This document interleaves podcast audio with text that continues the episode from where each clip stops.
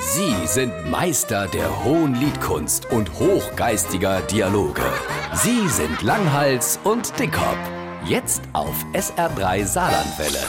Oh, war das los? Das sieht heute mal gar nicht gut aus. Frau mich nicht. Komm, erzähl, war das los? Mir geht's dreckig heute. Das war zu hart gestern. Hast du eine außerplanmäßig Kneipentour gemacht, von einer Wirtschaft in die andere? Quatsch, wir haben doch nur noch drei Kneipen in Merbingen. Da hast du recht. Und wir hatten mal über 20. So sieht's aus. Und wo warst du jetzt dann gestern? Ich war an der Begegnungsstätte für Männer.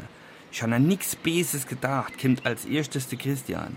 Dann kurz drauf der Lothar, dann sind noch Nanne, der Stefan, der Markus und Krätzklutze Dicker ihr Heinz aufgetaucht. Der Heinz, und der hat bestimmt Bier im Auto. Natürlich, und nicht nur das, Im Heinz sei Mirabelleschnaps. genau.